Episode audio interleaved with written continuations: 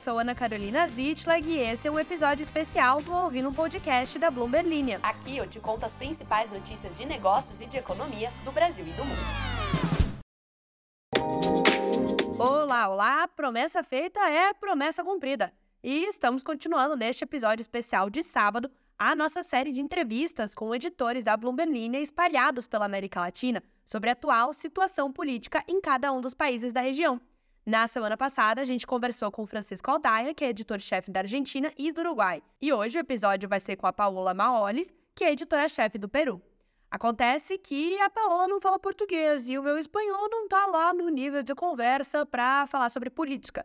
Então, eu fiz essa entrevista em inglês. Mas não se preocupe, porque aqui somos trabalhados nos idiomas e este episódio vai ser inteirinho em português brasileiro, já que a Isabela Fleischmann, repórter da Bloomberg Linha Brasil, entrou como dubladora e vai interpretar os comentários da Paola pra gente. E eu estarei interpretando eu mesma. Bom, antes da gente pular para a entrevista, deixa eu te contar um pouquinho sobre o que está acontecendo no Peru nesse momento. É que há quase um ano, o Peru está enfrentando uma série de manifestações e protestos pelo país inteiro, que inclusive no início do ano deixaram mais de 50 mortos em confronto com a polícia. E tudo isso começou em dezembro do ano passado, quando o então presidente eleito Pedro Castilho resolveu dissolver o parlamento do país. Castilho foi eleito em 2021, após uma eleição extremamente polarizada que surpreendeu Keiko Fujimori, filha do ex-presidente Alberto Fujimori, por uma margem pequena de votos. A candidata derrotada foi a Justiça Eleitoral na época para questionar os resultados das eleições, o que causou uma série de manifestações feitas por apoiadores tanto de Castilho quanto de Fujimori. Kiko Fujimori só aceitou os resultados das urnas mais de um mês após o segundo turno das eleições. Antes mesmo de assumir o cargo, ainda na campanha, Castilho já tinha dado declarações polêmicas, ameaçando fechar o Congresso do Peru se os parlamentares não aceitassem os planos dele. Com o parlamento dominado pela oposição, a primeira crise do governo aconteceu dois meses depois da posse, quando o primeiro-ministro do país e todo o gabinete ministerial renunciaram aos cargos. Em dezembro de 2021, Castilho sofreu então o primeiro pedido de impeachment, que acabou sendo derrubado. Outros dois foram abertos, sendo que o último resultou no afastamento dele no dia 7 de dezembro. No mesmo dia, ele fez uma transmissão pública para anunciar a dissolução do Congresso e convocar novas eleições em resposta a esse último pedido de impeachment. Durante o anúncio de dissolução, ele afirmou que iria instituir um governo de exceção, declarando estado de emergência. Só que essa manobra não funcionou. O parlamento ignorou a dissolução e se reuniu para aprovar o pedido de impeachment. As Forças Armadas também não apoiaram o presidente e afirmaram que Castilho só poderia dissolver o Congresso se os parlamentares tivessem derrubado todos os ministros do governo, o que não aconteceu. A Suprema Corte do Peru classificou a atitude de Castilho como um golpe de Estado e determinou que a vice, Dina Boluarte, assumisse a presidência. O Congresso também convocou a Dina Boluarte para ser empossada como presidente, e Castilho foi preso momentos depois, enquanto se preparava para deixar o palácio do governo. Desde então, os peruanos tomaram as ruas do país em diversos momentos, exigindo a convocação de eleições gerais ainda este ano, o que tem sido postergado pelo governo de Boluarte e pelo Congresso sucessivamente. Como a Paula me contou, agora é uma grandíssima incógnita se o país vai ter um novo presidente eleito antes de 2026, que é quando as eleições gerais acontecem. A Boluarte, que é uma ex-funcionária pública e que não tinha grandes passagens pela política, acabou se tornando uma opção viável num cenário de intensa turbulência política. Mas isso não quer dizer que ela tenha muito apoio no país. A sua taxa de rejeição chega a 80% da população e partidos de ambos os espectros, tanto da esquerda como da direita, a criticam apesar de ela, neste momento, estar mais alinhada com os políticos de direita, segundo a Paola. Os empresários e o mercado no Peru a apoiam por uma questão de, digamos assim, na visão deles, ela representar uma ameaça menor do que o Castilho era, principalmente em termos de estabilidade política.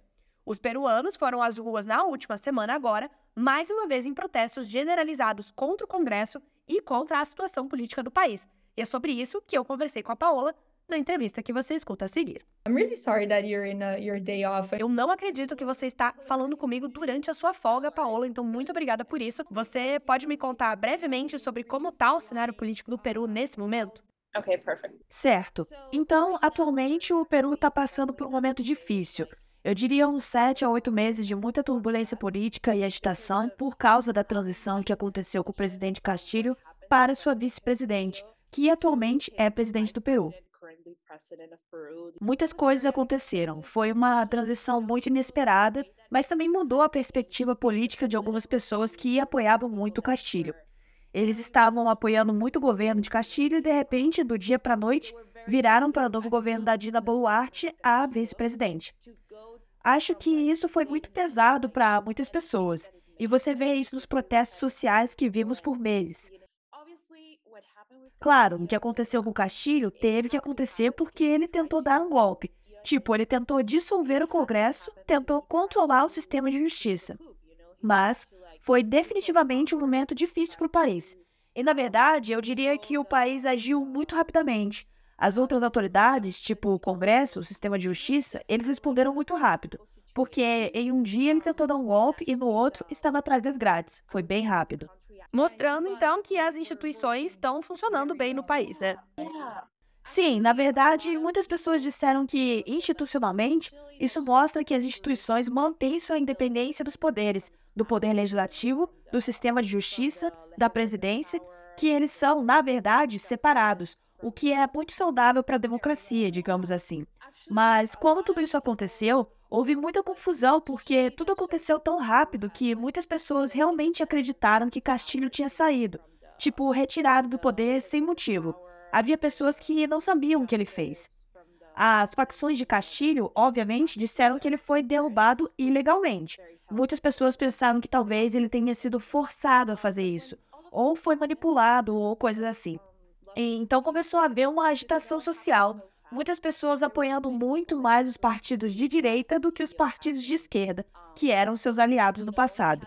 E como é que foi vista essa mudança de apoio da Dina Boluarte, que saiu da esquerda e foi para a direita? Castilho foi basicamente eleito como um governo de esquerda. Então, quando essa mudança aconteceu, muitas pessoas começaram a ir para as ruas. Houve muitos protestos, muitos tumultos. Havia muita agitação que durou cerca de um mês e meio. E acho que foi o pior momento que já vivemos no último ano, porque tivemos mais de 50 pessoas mortas nos protestos, o que, obviamente, é muita gente. Há muitas instituições que ainda estão buscando respostas sobre o que aconteceu, porque a resposta da polícia, das Forças Armadas, foi simplesmente desproporcional ao que as pessoas estavam fazendo. Houve muita violência, é verdade, de grupos que estavam protestando, mas ao mesmo tempo houve uma resposta muito pesada, não foi como se houvesse a mesma capacidade de responder a isso. Mas o que é que essas pessoas nas ruas estavam pedindo? Elas queriam um retorno de Castilho ou só a saída da Boluarte? Algumas pessoas estavam pedindo para que Castilho retornasse à presidência, para que ele saísse da prisão. Mas eu diria que não é a maioria. Obviamente, há um grande grupo de pessoas que apoiam essa ideia, então eles estão em grupos e organizações que são bem compostas, eu diria. Acho que o maior pedido nas ruas era por eleições gerais imediatas, para que houvesse eleições gerais o mais rápido possível, o que não aconteceu. Desde dezembro do ano passado até agora, isso mudou completamente com o Congresso bloqueando alguns projetos ou apenas adiando as eleições até 2024 e 2025. Supostamente, vamos ter eleições gerais em 2026. Acho que o que piorou foi quando a própria Boluarte declarou que não deixaria a presidência até que o governo estivesse concluído e até que as eleições gerais fossem realizadas. Ela disse que governaria até 2026. Claro que muitas pessoas se sentiram traídas por isso, porque elas já esperavam que isso acontecesse. Mas depois que ela declarou, elas sentiram que, ok, agora precisamos fazer alguma coisa. Então muitas pessoas começaram a protestar contra o governo. Mas o que também aconteceu com os protestos foi que, com todas as pessoas que morreram, não houve respostas, nenhuma resposta para isso. Então há uma grande quantidade de gente que está indo às ruas para pedir justiça. A maioria do Congresso no Peru é de direita ou de esquerda? Na verdade, é bastante equilibrado. Então, eu não diria que tem a ver com o fato de ser de inclinação de direita ou de esquerda. Eu diria apenas que é por causa da percepção ou discordância das pessoas, que é um poder muito corrupto, que não ouve o povo, que está fazendo muitas coisas apenas porque é conveniente para eles, para seus partidos. Teve uma, nessas últimas eleições de 2021, uma grande renovação? Sim, a maioria, na verdade. Tivemos um referendo em 2018 ou 2019, não me lembro bem, em que votamos pela não reeleição no Congresso. O que na verdade foi muito criticado por muitos especialistas devido à falta de experiência dessas pessoas. Também há pessoas que foram congressistas há muito tempo e voltaram ao Congresso, mas é um Congresso muito inexperiente em muitos aspectos. E temos visto isso a partir dos projetos que tentam aprovar, das iniciativas que tentam tomar e também das coalizões que tentam formar. E como é que está, então, a relação da presidência com o Congresso agora? É uma relação boa ou uma relação ruim? Eu diria que é bem mista, porque é boa com os partidos de direita. Ela consegue alguma alavancagem lá porque tem feito mais coisas a favor dos partidos de direita, ou pelo menos tem uma posição mais clara contra os protestos, o que deixa a direita feliz, porque eles são contra os protestos agora. Eles querem que suas eleições sejam normais como deveriam ser em 2026. Ela tem mais popularidade lá, mas não é como se fossem aliados. Ela não tem um partido, ela foi expulsa do partido. E o partido que ela tinha, obviamente, não gosta dela.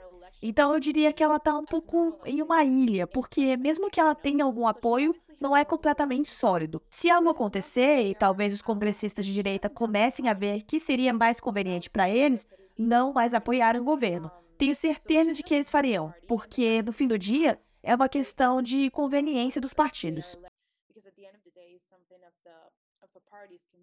Paula, muito obrigada por essa conversa, pela entrevista e vai aí agora aproveitar a sua folga.